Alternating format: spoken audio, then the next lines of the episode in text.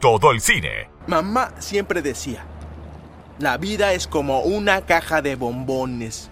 Nunca sabes lo que te va a tocar. Acá vos sos protagonista. ¡Soy el rey del mundo! Sumate y participa. Yo los buscaré. Los voy a encontrar. Y los mataré. Las series y el entretenimiento están en Sin Éxito. Te lo vas a perder.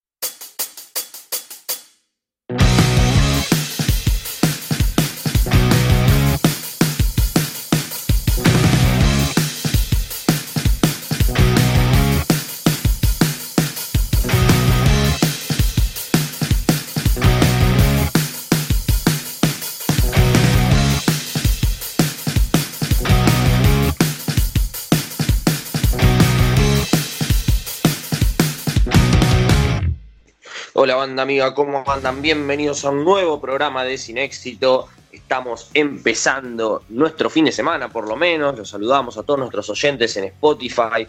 Bienvenidos y bueno, esperemos que, este programa tenga la misma repercu- repercusión, mismo éxito que ha tenido otros programas y que nos motivan a, seguir adelante y trayendo, a traer más contenido para ustedes, que bueno, sabemos que les gustan estas temáticas. Y hoy vamos con una temática eh, totalmente particular y, especial. Diría que es un subgénero. Creo que lo podemos meter en esa categoría, pero bueno, eh, mis compañeros lo van a, lo van a saber presentar mejor. Eh, Isaías Maestri está en los controles, también le mandamos un saludo grande. Y voy a presentar al equipo. Señor Lautaro Segura, ¿cómo anda? ¿Cómo va, Emma? ¿Todo bien? Me parece que a vos te pasó lo mismo que a mí. Te sorprendiste la cantidad de películas, series encima ahora también apareciendo, de robos que hay. No era tan Sí. consciente de, la, de la gran cantidad. Sí, sí, totalmente. Bueno, ahí ya Laucha está adelantando un poquito lo que va a ser este programa, que va a ser de, de robos. Pero, pero sí, yo la verdad que estoy totalmente sorprendido, no por, por, peli- por películas que no conocía, sino al contrario, películas que conocía o que vi y que no, no lo relacioné en un principio de decir, ah, mira, esto es de robo. Pero hay muchísimo, en serio, la verdad que, que es un género eh, o un subgénero muy amplio. Eh, lo presentamos a Pedro Garay también. ¿Cómo andas, Pedro? ¿Qué tal? ¿Cómo va? ¿Vos todo bien?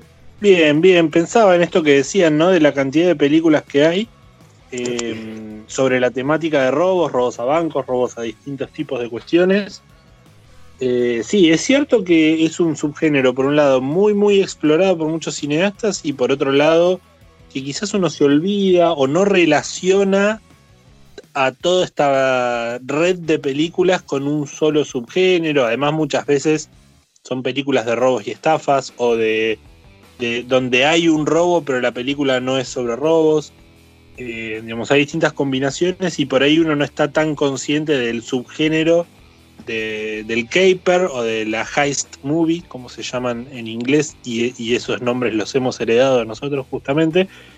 Eh, es cierto, mm, por ahí no, no, no estamos tan conscientes de ese género como de otros géneros o subgéneros, decía.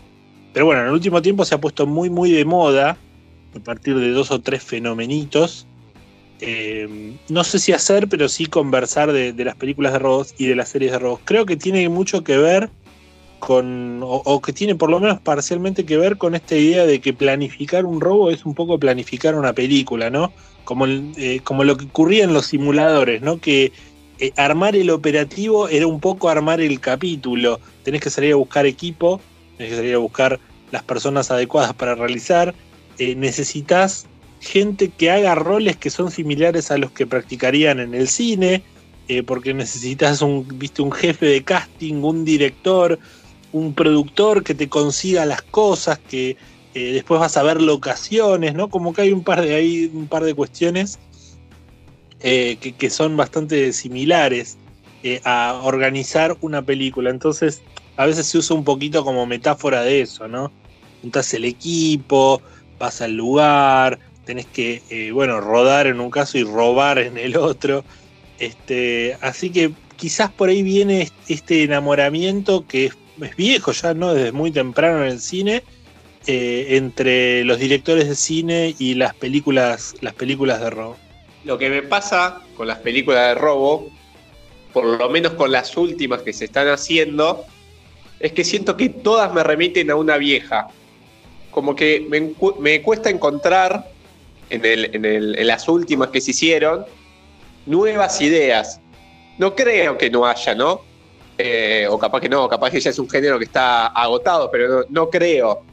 Pero sí, lo que me pasa es que ya una película de robo que veo o una serie ya me remite a algo que ya vi. Entonces creo que las nuevas producciones, eso es bien personal, como que le perdí un poco el gusto. Eh, no, a ver, disentiría, me animaría a disentir. Entiendo lo que decís, sobre todo porque hay mucho, mucha historia de robo canchera, ¿sí? O sea, eh, medio imitando un poco entre eh, la gran estafa y, no sé, y Snatch, por ejemplo, ¿no? Con ese tipo de montaje, ese tipo de uso de la música, es esa idea de eh, toda película de robos es una película con un giro al final. Sí, eso puede ser que se haya reproducido, pero en paralelo diría que digamos que el cine independiente sí ha entregado interesantes variantes. Eh, no sé, pienso por ejemplo Hell or High Water, que está en, Netflix, es una película bastante poco vista. Es una especie de western de robo de, bancos muy muy buena. Eh, The Town, que es un poquito más vieja por ahí, pero una película así de un policial negro duro sobre una banda de, ladrones de, de, estos camiones blindados excelente también, de alto, digamos, de alto voltaje, pero de esa acción rústica del cine independiente, con Ben Affleck como protagonista. Eh, hace poco salió una película con Robert Redford haciendo como de un ladrón entrañable, muy muy simpática, que por un lado es cierto, remite a ciertas formas del cine clásico, eh, de la comedia clásica, pero por otro lado es algo completamente nuevo, adaptado al siglo XXI, bueno, Baby Driver, hablamos hace poco de Baby Driver, es una película de robo en definitiva y es una película diferente a todos. Drive, hablando de Baby Driver, Drive, la película con Ryan Gosling, eh, un uso de la banda sonora increíble, eh, una idea de em, eh, la, atmósfera muy distinta a todo lo que se ve en las películas de robos, que suelen ser en general como en, esta acepción que señalabas que se repite, suelen ser películas muy brillantes, muy luminosas y Drive es una película bien oscura, bien suntuosa.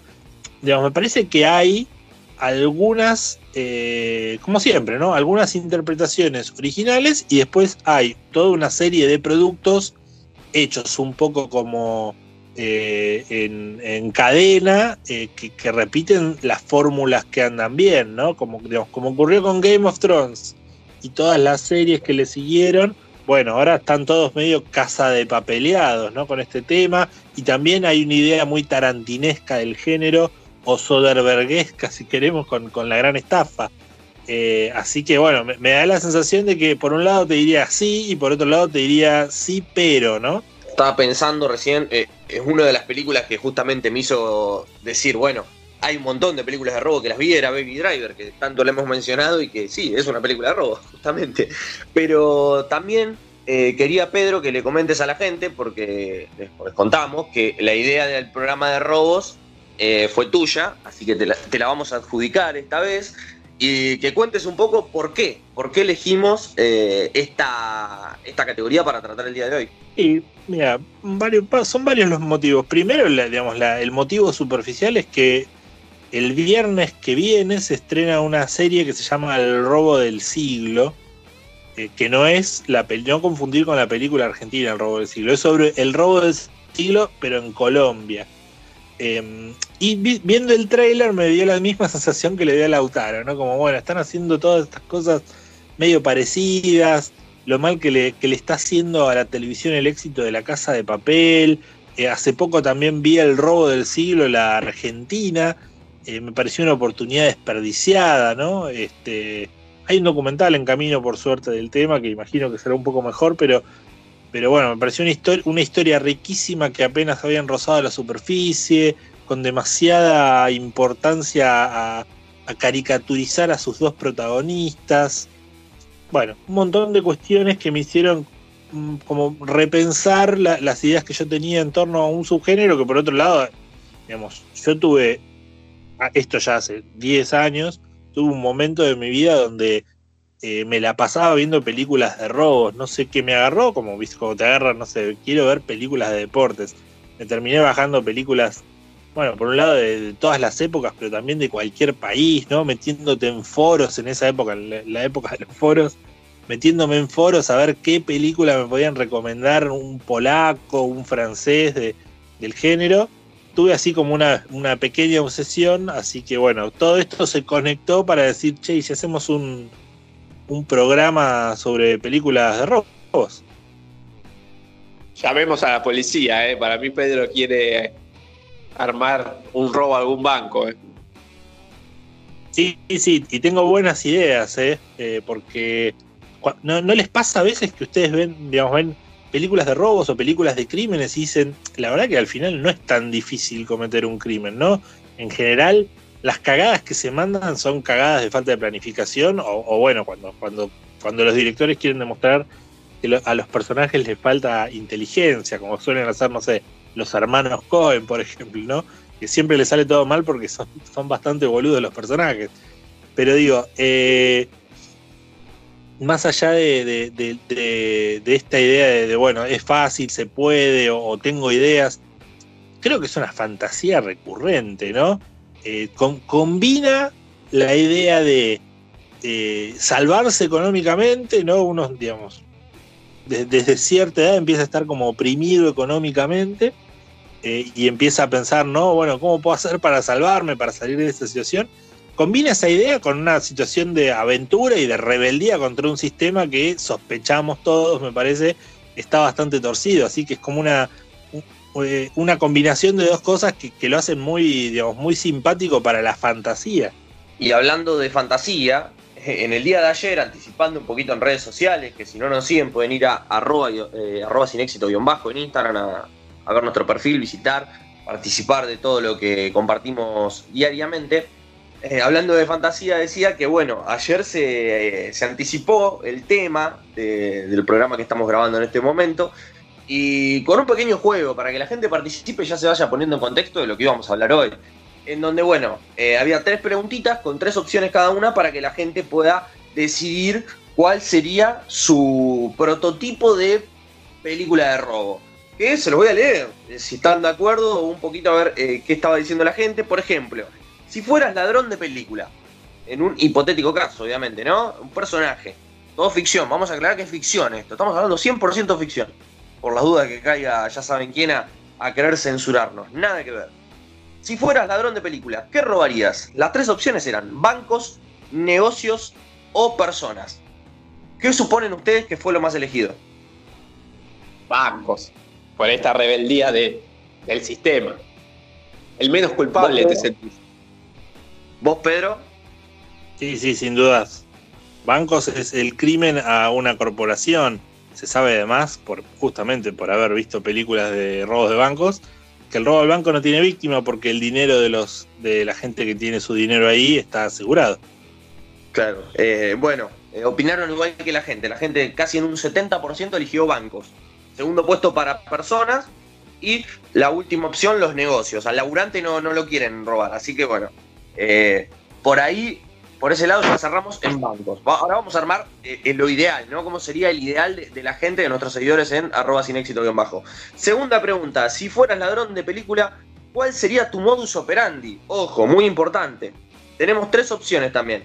Toma de rehenes, un robo al voleo, o sea, pasar y, y robar, o con una actitud amenazante, de estos que entran, agreden a la gente, les pegan, los tiran, si te mueves te mato, cosas así. Bueno, esas son las tres opciones. ¿Cuál elegirían ustedes? Para una película, toma.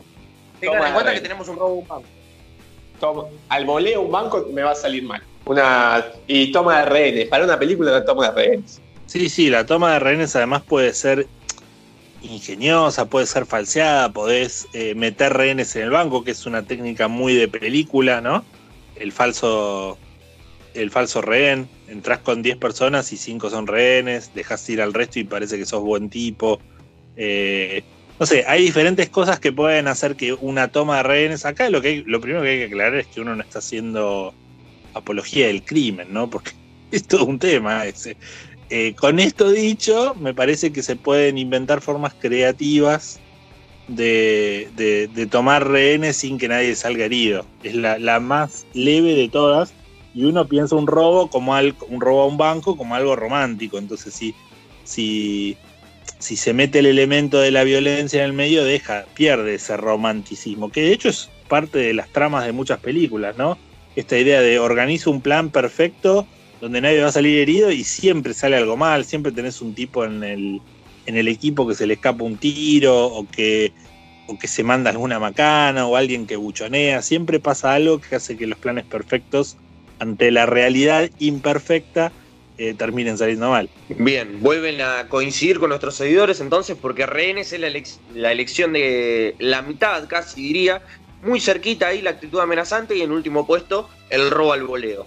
Última pregunta, si fueras ladrón de película, ¿cómo te escaparías? Muy importante, porque dentro de los planes siempre está, está la parte del escape. Tenemos las tres opciones que son bajo tierra, es decir, esta opción media complicada, ¿no? De bueno, eh, escaparme por alguna, algún medio de planificación que ya tenga previamente establecido, eh, ya más rebuscado. Después tenemos un vehículo camuflado, que puede ser, eh, como han pasado en muchísimas películas, camiones de basura, autobús de la escuela, eh, taxi, lo que helicóptero, hay millones de esas eh, en un montón de películas que creo que es la más común. Y la última, corriendo, al pique, salgo y me voy corriendo. ¿Cuál eligen ustedes? Voy a elegir corriendo. Esta vez. Ah, loco. Claro, la más, la más sorpresiva. ¿Vos, Pedro? ¿Cómo son, la- cómo son las opciones de vehículos? No, de vehículos, la que vos quieras. Y, y había una opción de escapar por abajo, algo así. Por abajo de la tierra, claro. Bueno, vamos por abajo de la tierra, por favor. Bueno, eh, acá Pedro se lleva con la mayoría, pero po- ojo, por un voto nada más, ¿eh? Están diferenciados por un voto eh, bajo tierra y vehículos camuflados. Último puesto corriendo, o sea, Laucha está con los, con los kamikaze que se irían corriendo. Ahora, pero si no, Laucha. armamos la casa de papel. No, y bueno, pero La Casa de Papel y, y cuántas otras películas. Hay un montón de películas de robo banco con rehenes y escapando bajo tierra o por vehículos camuflados. A ver, acá hay que decir lo siguiente: la modalidad de boquete es más vieja que, ¿no? Viejísima. La idea es que la, la idea revolucionaria es que no, no se no se entraba vía boquete, sino que se salía vía boquete. En definitiva es un robo al robo al Banco Río, ¿no? Bueno, pero el ladrón que roba al ladrón tiene 100 años de perdón. El robo al Banco Río, por otro lado, también estuvo inspirado en otro robo, que es el, el famoso, el primer llamado robo del siglo de Spaghiari en el 70 y pico. Eh, también, ¿no? Eh, sin armas, como la misma idea de, entrar por la puerta y salir por abajo. Digo, la casa de papel no inventó nada. No me hablen, no me hablen bien de la casa de papel, chicos, me pone nervioso ese tema. Ya, ya, vamos a tocar la casa de, papel, pero digo, se armó la casa de papel, si bien es una fórmula repetida, digamos, la casa de papel encima se, se inspira en un montón de películas de robo, está más que claro. Y bueno, y, y usó esa fórmula que sí, que es muy del Banco Río, por eso uno de los de los intérpretes del, del robo al Banco Río, inclusive acusó de plagio a la casa de papel, dijo que le habían robado la idea. Y bueno, increíble, ¿no? Las cosas de Vitete. Eh, iba a decir, hay, hay otra idea que está, que ronda también en la, en, en la, en la casa de papel, eh, que es esta de vestir a todos iguales. Eh, yo no sé si vieron una película que se llama Quick Change con Bill Murray, una película vieja, poco vista, eh, que empieza con un robo de banco y después el resto de la película es la persecución. Eh, y, el, ladrón escapa digamos, como si fuera un rehén vestido de payaso, ¿no? Como que está- hay una idea similar ahí. Después esta idea se va a repetir de distintas maneras en el cine, pero la primera vez que la vi fue ahí. Esta idea de mezclarte en la multitud. Eh, digo, es, es- también es una buena idea, de una buena forma de escape, ¿no? Hacer de cuenta que vos sos un, un rehén más. Como en la película El Plan Perfecto, que esa sí, esa sí la vi, la de Bill Murray no, pero bueno, la de Plan Perfecto con Claro, Denzel claro. Washington, esa Exacto. creo que es la que es una gran inspiración para la casa de papel, la veo, la veo muy, muy similar. Pero bueno, dejemos de hablar de, de plagio, de cosas malas, cosas negativas, vamos a hablar de lo bueno, hablemos de, a ver, de lo mejor, lo que recordemos que sea bueno, que podamos recomendar y decir, bueno, esta la verdad que la vas a ver y la vas a pasar bien. o escenas icónicas que recordemos de, de películas de robos. Creo que hay muchísimas. A ver que si quiere empezar alguno. Arranco, arranco yo. Eh, ¿Arrancamos con escena o con película? ¿De qué vamos a Lo que, hablar? vos- lo que te dicte tu corazón, sos libre, completamente libre. Bueno, yo les quiero decir que a la hora de pensar cuál es mi película preferida del género, como les dije, no, no, no me podía decir. Elegí Point Break, la, original, no, no la remake mala que hicieron hace poco. eh, simplemente porque es una película que me acompaña desde pequeño, digamos. La vi en el cable, después la bajé, la vi 25 veces, me compré el DVD. Este, fui, muy fanático de una película que, por otro lado, digamos, es una película que de la cual la gente se suele reír, ¿no? Por esta idea de, bueno, es una película de surfers que para surfear el mundo roban bancos, es como una premisa extraña, está medio mal actuada, ¿no? Porque Keanu Reeves no es un actor que eh, se marque por la, la- la brillantez de sus actuaciones, le queda mejor cuando tiene el gesto adusto, este... Y, bueno, tiene algunos diálogos ahí que son medio, ¿no? Una, toda una cosa medio noventosa. La película es buenísima, la verdad es que ha resistido el paso del tiempo y más allá de todos los memes que, la parodian, eh, creo que tiene tantos memes y tanta cosa alrededor porque tiene muchas escenas memorables, ¿no? Por un lado, el, el robo de, bancos con las máscaras de presidentes aparece ahí por primera vez, todas las escenas de persecución y todo el tema de masculinidades que anda ahí dando vueltas en la película que, que después la directora Catherine Bigelow iba a explorar en otras películas, incluso ganando el Oscar. Eh, todos recuerdan, ¿no? El Oscar a The Locker en Vi- Vidas al Límite, creo que se llamó en castellano, el mismo año de Avatar, que por cierto, digamos, Avatar estaba dirigida por el ex marido, por James Cameron, de Catherine Bigelow, así que ahí hubo un- como un duelo de ex bastante interesantes y ganó la producción independiente. Eh, decía, ¿no? Point Break, una, una película que todos hemos visto en el cable, de niños, mal doblada, eh, con algunas actuaciones estrafalarias, eh, pero muchas ideas muy buenas en torno al género y muchas escenas memorables. Eh, me costó elegir, como decía, ¿no? Tengo un millón de favoritas, ya va a sonar Perros de la Calle por acá. Hoy mencioné algunas cuando hablaba de las nuevas acepciones del género. No se puede soslayar, no sé, Fuego contra Fuego de Michael Mann, o El Castillo de Cagliostro, eh, o, las primeras películas de Guy Ritchie, ¿no? El, el Lock, Stock, eh, Juegos, Armas y Dos Trampas Humeantes, perdón, Juegos, Trampas y Dos Armas Humeantes, y, o Snatch, que son bastante parecidas entre sí. Eh, pero bueno, quise por un lado ceñirme a una película que fuera bien, eh, bien de- del género de robos, es decir, que no, no fuera una película que contuviera robos, sino que fuera de robo de bancos.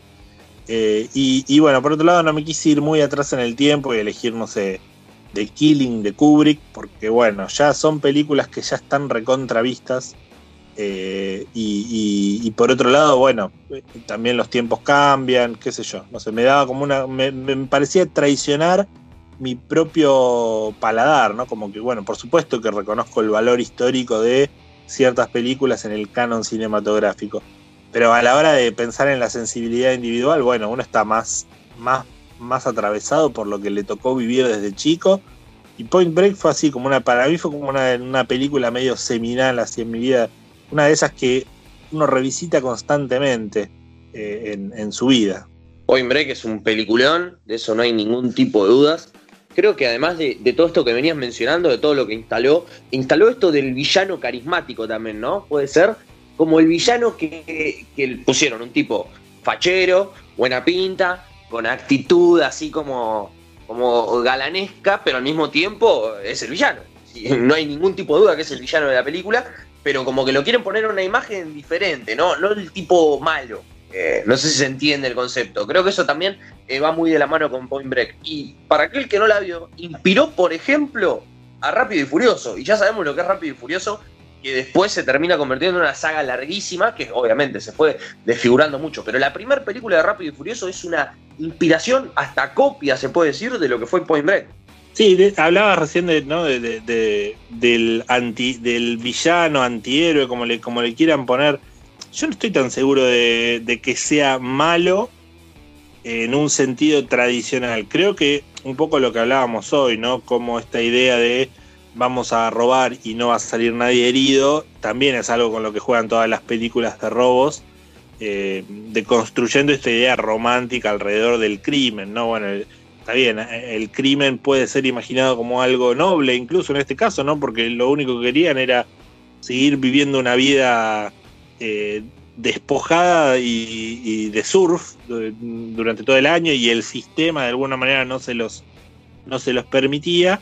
Entonces, bueno, ellos encontraban esta solución, pero bueno, como vemos a lo largo de la película, esta solución supuestamente que no, que no daña a nadie termina con algunos, eh, hay algunos, algunos problemitas eh, morales. Eh, entonces sí, es cierto, Patrick Swayze, el personaje de Patrick Swayze, Body, empieza siendo una especie de, galán héroe perfecto y, bueno, por supuesto que se va desfigurando con el correr de, la, de, la, película a medida que se va haciendo patente que el personaje de Johnny Utah, seducido por este estilo de vida, bueno, va a tener que finalmente eh, casarlo, ¿no?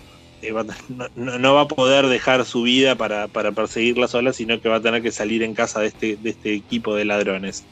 Eh, pero es interesante, sí, es interesante esa idea de eh, un villano que, con el que uno hasta puede estar de acuerdo, ¿no? Por lo menos a priori. Después, por supuesto, la realidad termina deformando todos estos objetivos que supuestamente tenían y terminan pasando un montón de cosas que hacen eh, evidente su, su, posición en la película como, como, bueno, como el malo, entre comillas, ¿no? Sí, sí, coincido, coincido, pero bueno, creo que también le da mucho peso a lo que es la película y al fin y al cabo termina siendo un éxito. Bueno, también mencionabas el hecho de que tuvo una remake, creo que el 2015, si no me falla la memoria, que bueno, eso también habla de, cómo se quiso imitar también el éxito logrado allá por los 90, pero que creo que, más allá de, lo que logró eh, en taquilla la película, lo que fuera, creo que marca un poco la historia y, la inspiración que dio al futuro del género y al cine en general. Pero bueno, eh, estamos muy de acuerdo. Hoy estamos muy de acuerdo acá con esta y creo que, vamos a seguir por la misma línea porque ahora le toca al señor Segura y quiero que nos cuente también a ver cuál es su película favorita o qué quiere recomendar del género. Mira, voy a aprovechar, voy a desordenar todo, pero voy a aprovechar para recomendar primero a mi escena favorita porque es de la película que acaba de hablar Pedro. Porque cuando hablamos de, de robos, si bien la película favorita, que la voy a decir en breve, es otra y, de otro estilo. Eh, la escena de Point Break en la que bajan y hay un plano secuencia que entran al, al, banco, que él primero dice rock and roll, encima, como dice Pedro, toda la vimos en una traducción bastante dudosa, en un doblaje bastante dudoso, que ingresan y ahí es cuando se le empieza a complicar, que justo había un policía tirado en el piso, que bueno, que le dice al de seguridad, vos cubrime, bueno, que sale muy mal, pues, entre paréntesis, me parece que fue una muy mala idea de, policía siendo en menor número. Bueno, esa escena me encanta, y tiene una adrenalina, o al menos cuando la veía, que, que, me encantaba, y se me vino rápidamente a la cabeza cuando se propuso el tema este de películas de robo banco, por eso la quería eh, rescatar. La verdad que, la película tiene muchísimas escenas icónicas, pero sí, si uno piensa en lo que es el robo en sí de la película, nos remitimos a esa escena, ¿no? Porque después explora mucho las relaciones, explora mucho todo lo que va sucediendo en el trasfondo de, la historia, pero creo que si vamos a lo que es el robo, esa escena resume muchísimo de lo que es la película y creo que es una elección muy buena. Está bien, acá tenés libertades de, manejarte como quieras, así que está bien, si metiste escena, metiste escena. Ahora te tocará película, pero creo que está bien. No, quería, quería perdón, perdón, le, iba a agregar la escena que, a la que hacen mención, que ha sido, digamos, muy influyente en el resto de las escenas de robo a los bancos en el cine eh, influenció la, de Caballero Oscuro, como decían, y eh, hasta utilizó al mismo actor para hacer de, de, guardia, digamos, de guardia. En, tanto en El Caballero Oscuro como en Point Break, el mismo actor cumple como el mismo papel, como para, ¿no? Para dejar en claro que es una cita cinematográfica y no un robo. Ah, mira, no tenía ese dato. Bueno, sí, claramente era una inspiración. Está bueno, inclusive, que lo dejen al descubierto. Eh, bueno, metí la mejor escena porque veníamos hablando de, esa película. en realidad, mi, la película, mi película favorita de robos paradójicamente no te muestra el robo. Estoy hablando de Perro de la Calle, la primera película de Quentin Tarantino, una de mis favoritas, yo creo que después de Pulp Fiction, Perro de la Calle es, mi película de Tarantino favorita, porque me encanta la relación que, se genera en esos personajes después de un robo que sale mal, aquellos que, no la, vieron, te cuenta cómo se junta una banda que no se conoce entre sí, que por eso se pone nombre de colores. Si a alguien le recuerda otra cosa, claramente eh, primero apareció eh, en Perro de la Calle. Y, la película va jugando qué pasa antes del robo, por qué sale mal, porque la policía se les anticipa. Y después, lo más jugoso es qué sucede con aquellos que lograron escapar y que sospechan entre ellos que alguno es el topo, digamos. Bueno, me parece una película sensacional, con mucho, obviamente, con muchos tintes del Tarantino, que después vamos a conocer más adelante, pero en donde se juega mucho, digamos, en, esa relación de quién fue el que, el que los delató o si en realidad alguien los, los delató. Y entonces te van también contando, van para atrás para ver cómo se fueron forjando esas personalidades de personas que no se conocían y cómo fue que fueron llegando a ese robo a una joyería que termina saliendo mal. Me encanta. Perro de la calle es una película que me fascina y, que, que, explora este género del robo sin meterse en el robo, pero sino más bien en la interna de este grupo que se terminó armando sin conocerse y que bueno, que terminó saliendo mal. Hay escenas icónicas. Aquellos que no la hayan visto, obviamente les recomiendo que vayan corriendo a, verla. Una película que no me canso de verla, inclusive esa película que podría ver una y mil veces. Sí, sí, Perros de la Calle no hay nada, que agregar a lo que decías, ¿no? Un peliculón. Para mí de lo mejor de, Tarantino. Hace poco hablamos un poco de Perros de la Calle y también de Jackie Brown, que, por cierto también estaba en mi lista de potenciales películas eh, perfectas sobre robos. Lo que pasa es que Jackie Brown también tiene, tiene más que ver con, la estafa y con otro tipo de cuestiones criminales pero bueno, hay, hay, algunas cuestiones entrelazadas. Esto es lo mismo, ¿no? no es, por ahí no es una película sobre un robo, pero claramente es una película de ladrones. Este, y, es un peliculón, ¿no? Con tres, cuatro elementos es, como cómo, cómo construir una trama con nada. Consiguió cinco actores, eh, dos, tres escenitas y, con eso eh, construye una película eh, atrapante, ¿no? De, principio a fin, con mucha personalidad. Pensemos que hoy en día el estilo Tarantino es como replicado por un montón de, cineastas, pero en, pero en ese momento, bueno, es como que recién estábamos viendo, bueno, a ver de qué se trata esto, y, era un shock, ¿no? Ver una película así, algo completamente diferente.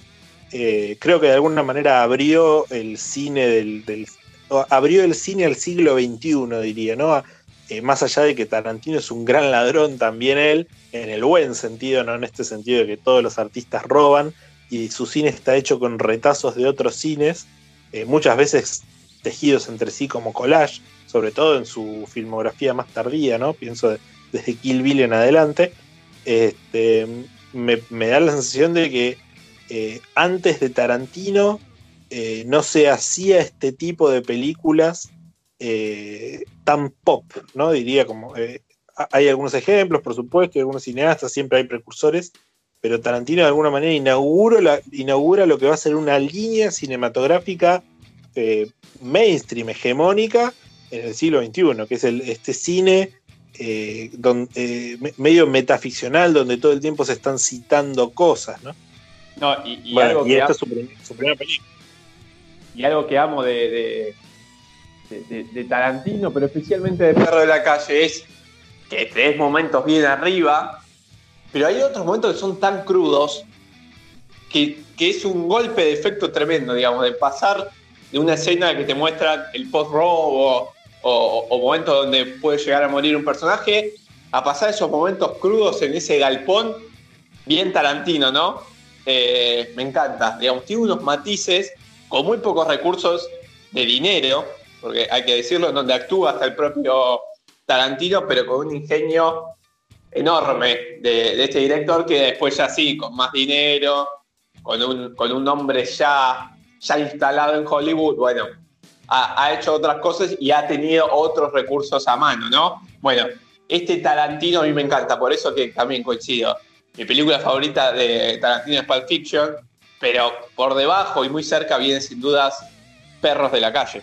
Peliculón Perros de la Calle, que bueno, estaban comentando recién los chicos. Eh, que es, no puedo agregar más nada porque creo que ya se dijo todo y, y es una obra maestra y bueno, es la primera.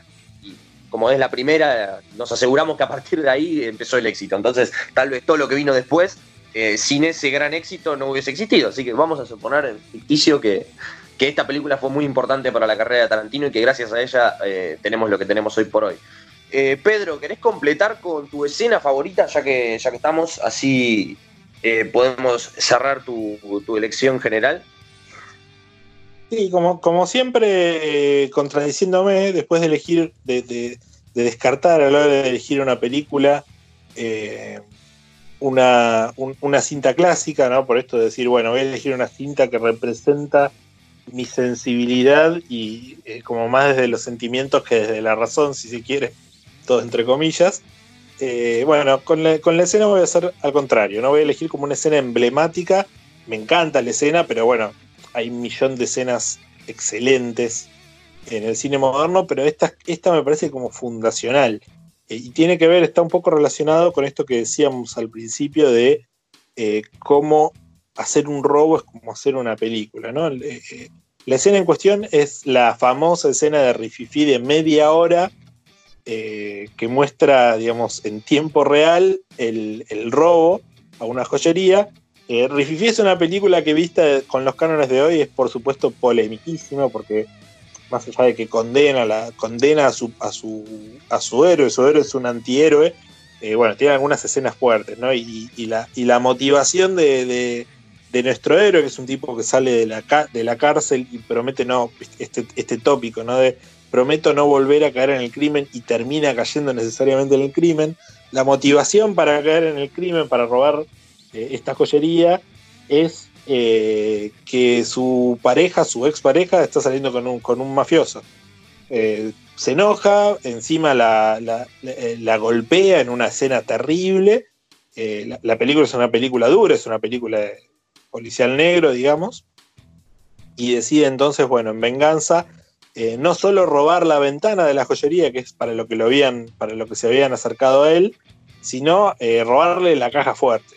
Y para robar la caja fuerte tienen que hacer un boquete. Pensemos que esta película es del 56, más allá de que los boquetes existen desde el principio de, los tiempos de la humanidad, diría, eh, pero bueno, como que de alguna manera institucionalizó la idea de, ingresar por otro lado a los robos, al lugar que se va a robar.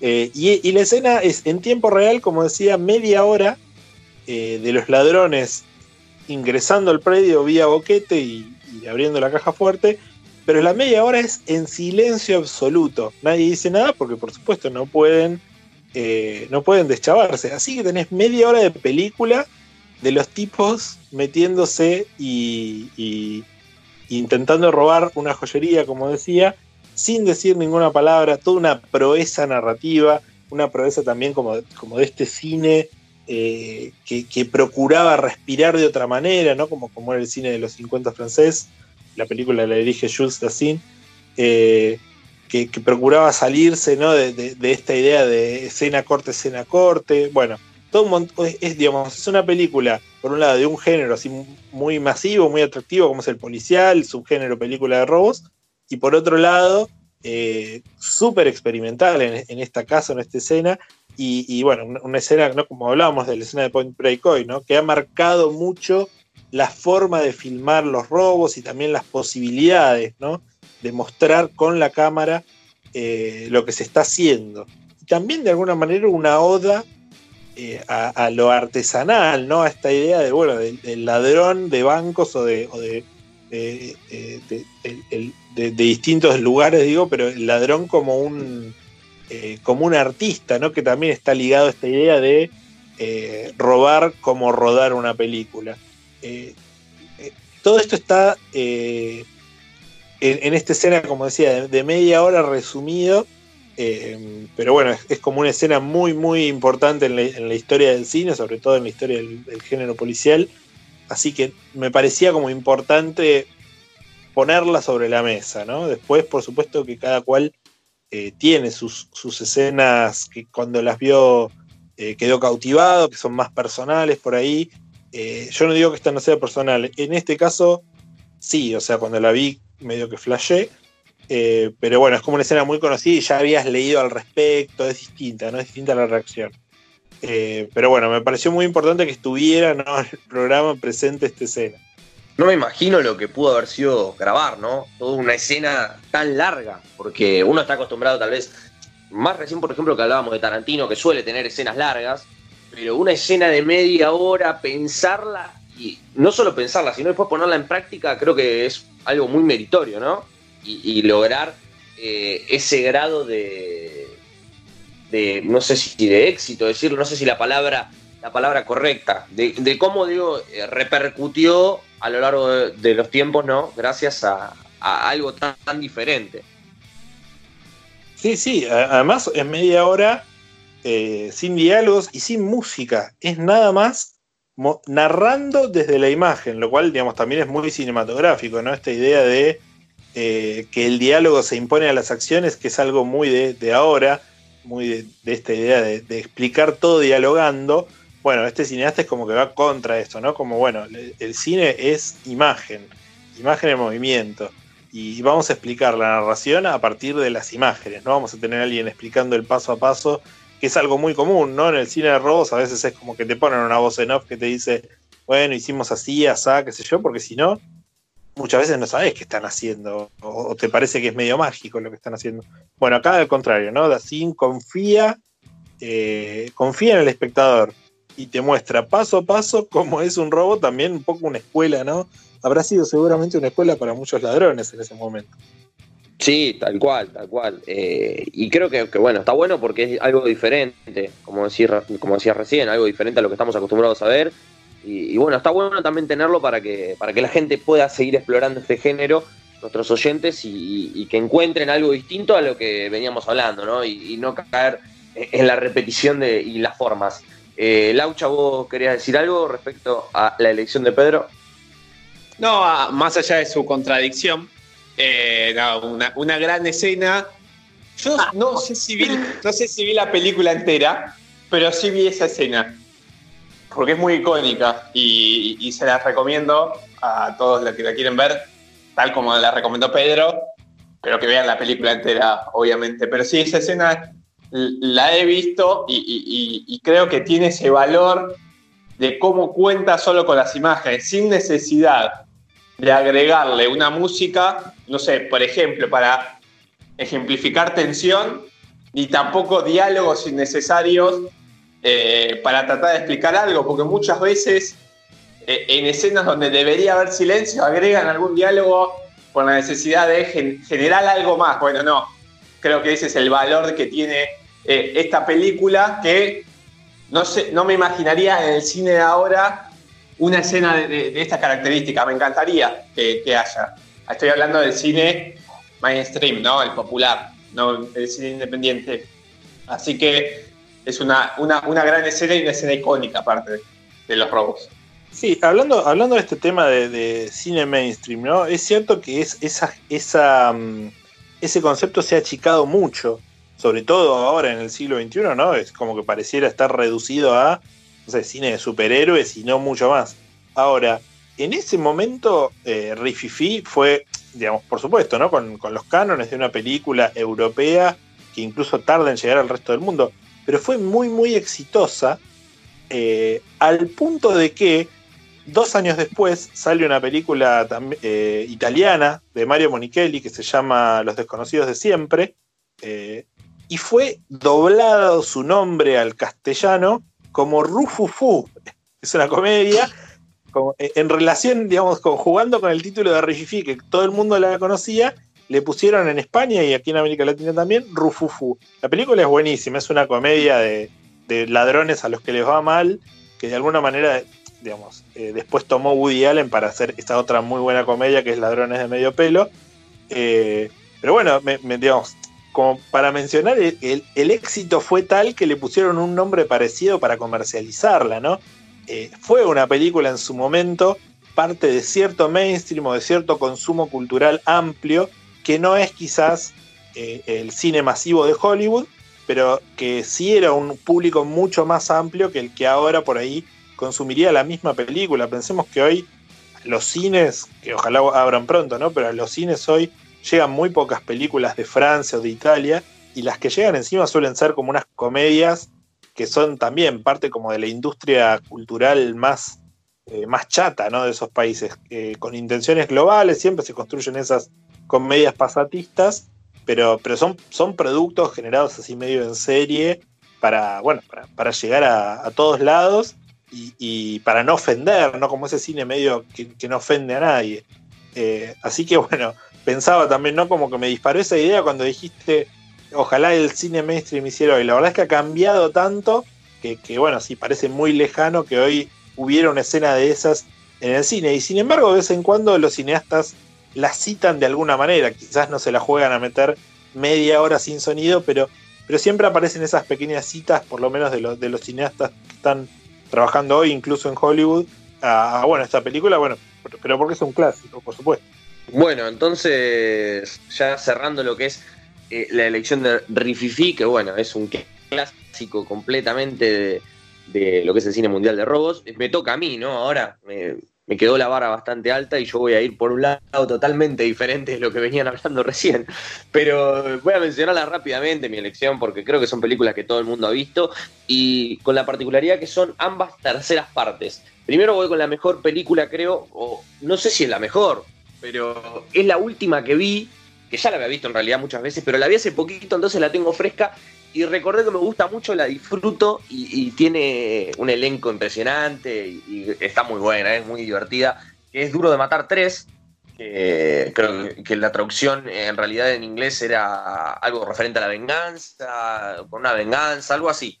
Pero bueno, con este personaje John McClane, que es un detective interpretado por Bruce Willis, que lo mandan a resolver los casos más complicados que implican que se tire de edificio, que se meta trenes en movimiento, que termine todo roto, todo ensangrentado, pero bueno, el tipo va y lo hace, acompañado por Samuel Jackson, particularidad que bueno, esto le suma también mucho, mucho más a la película por la dinámica que tienen los dos actores en pantalla, que creo que es muy buena, y el villano interpretado por Jeremy Irons, que les va dejando en el camino eh, muchas pistas, muchos eh, acertijos que tienen que ir resolviendo para poder eh, llegar al punto final y descubrir qué es lo que está robando o cómo está robando y qué está haciendo al respecto. Tenemos de todo acá, tenemos, bueno, las pistas que ya decía, tenemos escapes, tenemos eh, medios de escape diferentes, tenemos medios de, de robo distintos, teléfonos, personajes que, eran una cosa y que al final son otra. Tenemos de todo en esta película, creo que es muy completa y además mucha acción. Así que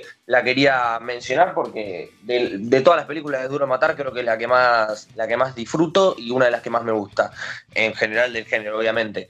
Y en cuanto a escena, me gusta mucho la escena de la tercera parte de La Gran Estafa, de Ocean's 13, la película de George Clooney, Brad Pitt, Matt Damon, eh, dirigidas por Soderbergh, que ya sabemos lo, que han representado también para la, cultura del cine eh, en los principios de los 2000, que fueron las fechas donde se estrenaron. Eh, una escena particular en la tercera parte, que bueno, tienen un sistema al cual hay que vencer porque es eh, totalmente imposible de violar, a menos que haya un dispositivo que anule su señal.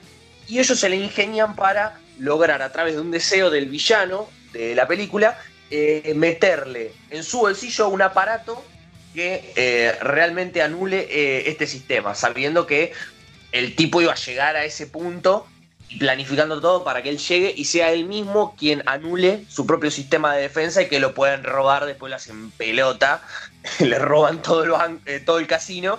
Que, que, bueno, en una escena que queda muy recordada porque se va alineando, se le van alineando todo todos los fundamentos eh, que van planeando durante toda la película y ahí es donde explota todo y creo que, termina siendo icónica y creo que es un gran cierre a lo que es esta trilogía que es muy buena, aunque ha tenido eh, cierta decadencia en algún momento, pero que creo que, es muy destacable.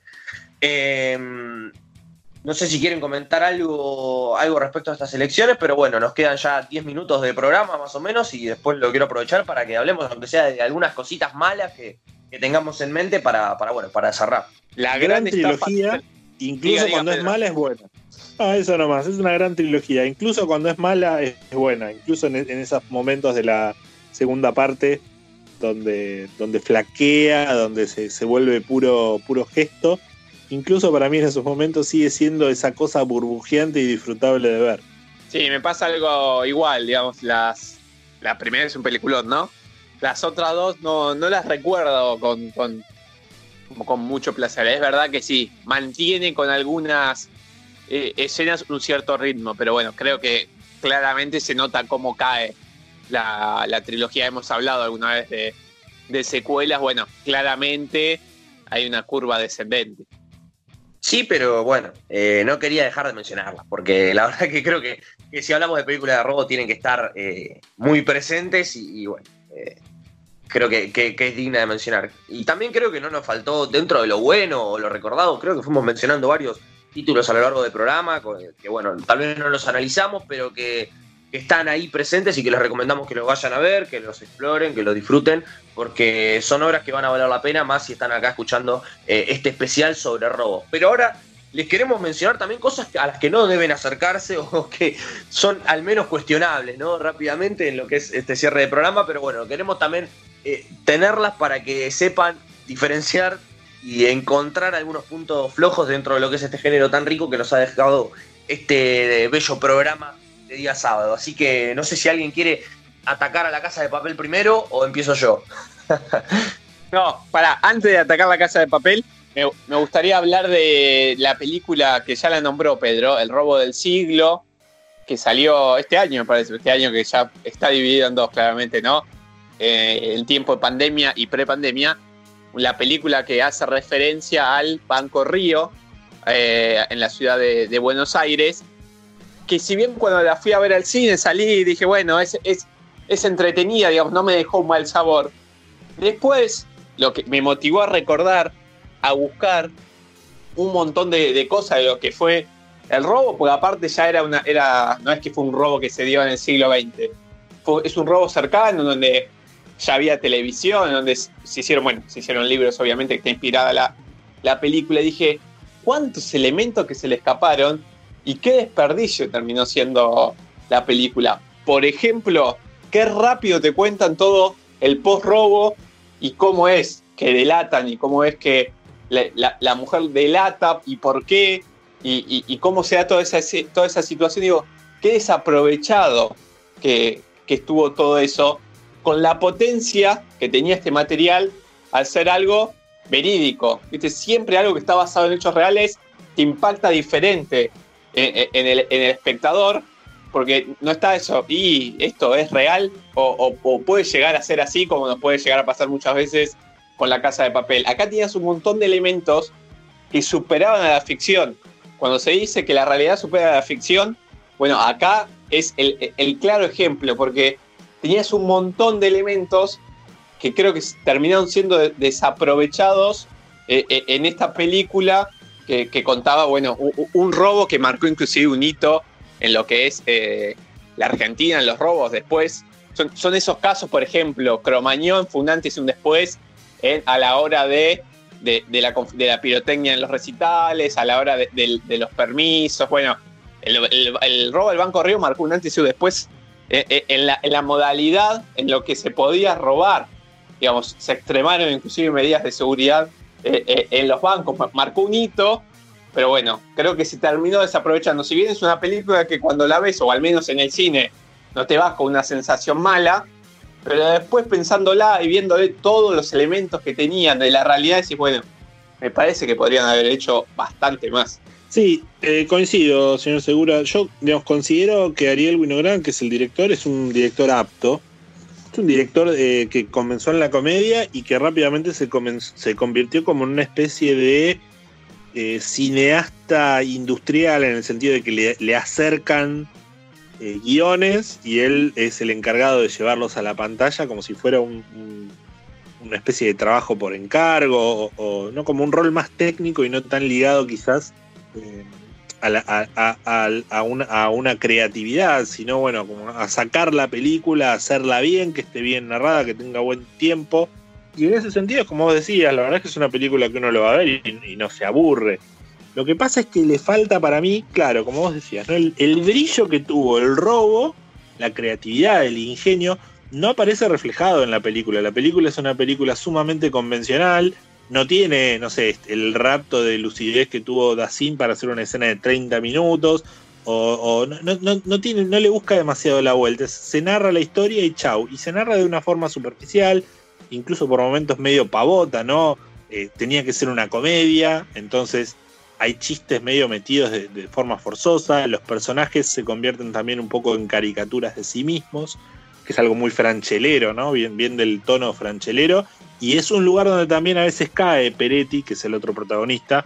Eh, a veces, yo creo que Peretti es un actorazo, pero siento que a veces cae en esa cosa de caricatura de sí mismo. Y todo eso le, le- la, vuelve como una película banal. Eh, y, no, digamos, por ejemplo, hoy hablábamos de la gran estafa, ¿no? La gran estafa como esta película burbujeante. Eh, pero la banalidad de, la gran estafa es una banalidad del champán, del lujo, eh, es una banalidad glamorosa, es una película que uno le gusta habitar, es una película canchera, ágil. Acá no, acá está, está todo muy. eh, está todo como muy pasado por el, por el tamiz de el gusto popular, entre comillas. Y bueno, me parece que la película, por todo esto, no tiene vuelo, porque no tiene. Eh, no tiene originalidad, porque está muy pensada para complacer a la mayor cantidad de público posible y en ese complacer a todos se vuelve una película impersonal de un hecho que fue, por otro lado, es recordadísimo por, por, ¿no? por todos, toda la gente que estaba viva, se acuerda dónde estaba cuando, cuando se enteró de este robo, de las particularidades de este robo, me acuerdo todo lo- me acuerdo de los diarios con, con los gráficos, eh, digamos, fue un hecho emblemático y da la sensación de que, se, como vos decías, no se hizo poco. Recién mencionabas que eh, hay un montón de literatura al respecto, todo el mundo conoce el libro de Palacios, hay un libro de Canaletti también, son libros muy buenos para el que quiere explorar un poquito más eh, en la historia del robo al Banco Río. Eh, me parece que es más interesante ir por ahí incluso que ir por a través de- de la película, ¿no? Bueno, ahí tenemos entonces uno de los ejemplos de, de problemas, ¿no? De películas más eh, para pensarlo dos veces en el género, en el subgénero, en cuanto a qué ver, en cuanto a qué elegir. Y bueno, yo recién mencionaba La Casa de Papel también como otra, que bueno, ya hemos hablado muchísimo en este podcast sobre La Casa de Papel, pero que sabemos que tal vez tuvo un inicio bastante interesante y después fue decayendo y ya hoy por hoy es algo totalmente innecesario, diría, dentro del catálogo de, de cualquier cinéfilo o cualquier persona que, que quiere consumir algo, algo bueno o algo eh, entretenido. Va, tal vez entretenido sí, pero ya algo de calidad lo pongo fuertemente en duda. Ya está por salir la quinta temporada, creo, no sé, pero bueno, no, no se cansan de, de- de seguir con esto. Ya, eh, como ya decía, ¿no? ya hemos hablado mucho, pero sé que siempre hay algo más por decir. Sí, sí, creo digamos, lo, que tiene de problemático para mi gusto principalmente es que es una serie que apuesta a ser verosímil y todo el tiempo se traiciona a sí mismo en ese camino, ¿no? O sea, por un lado se plantea como eh, la meticul o sea, se plantea como una serie sobre planes meticulosos, extremadamente pensados. eh, y por otro lado, encuentra todo el tiempo como soluciones absurdas, ridículas, esto sin entrar en toda la cuestión, digamos, formal, ¿no? en, la cuestión estética la que apuesta la serie, el canchereo excesivo, eh, los diálogos, sin entrar en, en- en esas cuestiones como más formales. Es, esa sensación tuve siempre yo, ¿no? Que para hacer una serie sobre eh, planes ingeniosos y giros, es todo lo que planean me parecía muy bobo, muy, ton- muy tontas las ideas, muy inverosímiles. Eh, y, todo el tiempo, como decía, la serie se traiciona en ese camino. Y de hecho, eh, una de las cosas que plantea la serie es como todo está planificado por un lado, pero todo el tiempo se encuentran nuevos obstáculos. Por supuesto que la gracia es que el profesor ya pensó todos esos obstáculos de antemano. Pero en este traicionarse a sí mismo, una de las cosas que hace es que no haya riesgo real. Porque por lo menos, en la primera temporada, por lo menos tres o cuatro personajes son baleados y no les pasa nada. Incluso lo operan a uno adentro. En fin, esas cosas es como que le quitan gravedad, ¿no? Si vos sabés que a un tipo, le van a disparar, va a volver a la vida, le van a volver a disparar, va a volver a... es como, bueno, no. No le veo más, porque no les puede pasar nada, los personajes son inmortales básicamente. Y, y da la sensación de, es, a mí me da esa sensación constantemente, que la serie me está haciendo trampa, que está planteando conflictos que no son reales porque ya estaban solucionados de antemano, o porque no había riesgo, o porque la bala lo rozó, o lo que sea. Y eso, eso cuando le hacen eso al espectador a mí me enoja, eh, porque no están jugando con el espectador, eh, lo están burlando simplemente, no están escondiéndole las cartas y después le muestran, no, mira, pero mira, pasaba esto en realidad.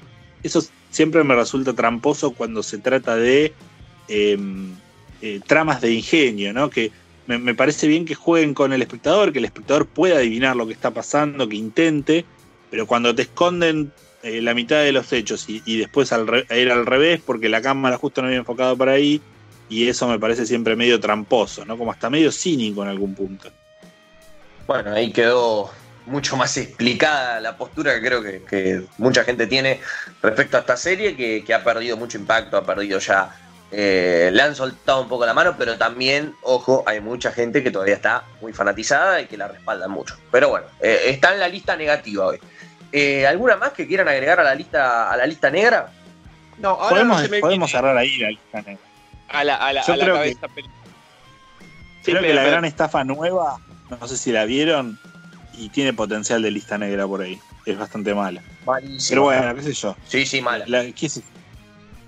Eh, la, quisieron hacer y lo hicieron. Y está bien, es una, película olvidable, pero tampoco es una película nefasta, como considero nefasta la casa de papel. Pero bueno, tiene, tiene potencial de, lista negra, esa sola podría agregar ahora. Sí, no se me viene otra hacia la cabeza como... Me pasa, me parece que la casa de papel como que no.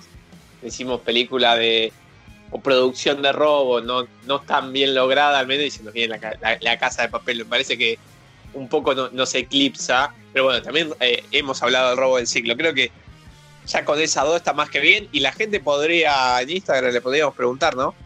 Sobre la peor película de, robo o producción. Sí, obviamente. Esta, discusión va a seguir durante la semana y vamos a, compartirlo en nuestro Instagram, arroba sin éxito bien bajo, para que vayan ahí y puedan eh, comentar ustedes también cuáles son sus mejores o sus peores eh, producciones de robos, que creo que hoy hemos podido analizar profundamente y, mencionar los principales, eh, los principales elementos de este género que está muy atado a, tal vez a las películas de acción, pero podemos encontrarlo en comedias, podemos encontrarlo en dramas, podemos encontrarlo en muchísimos eh, otros géneros que, creo que va muy bien acompañado. Es un, subgénero muy sólido, muy sólido y está muy presente últimamente en el cine, aunque tal vez no nos demos cuenta, siempre está ahí eh, la película o la serie de robo.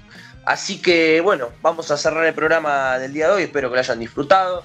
Eh, recuerden que está también disponible acá en nuestra lista de reproducción de Spotify en nuestro perfil, que nos pueden seguir. Eh, todos los programas previos que fuimos grabando desde febrero hasta el día de la fecha los van a encontrar acá y los pueden escuchar cuando ustedes quieran. Recordamos nuevamente nuestro Instagram, arroba sin éxito bien bajo, para que vayan a visitarnos en las redes sociales.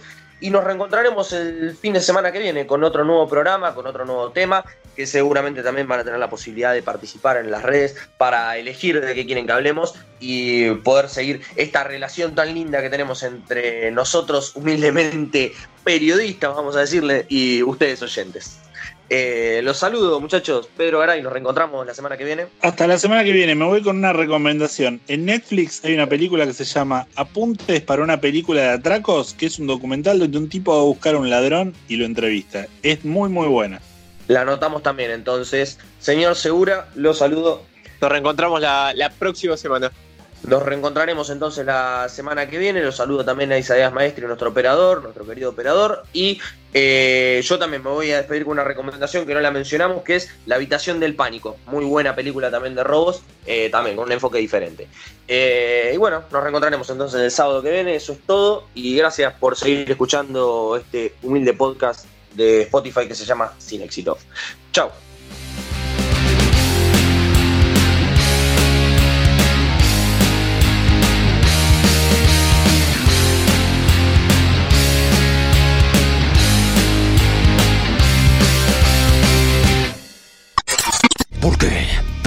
Serio, hijo.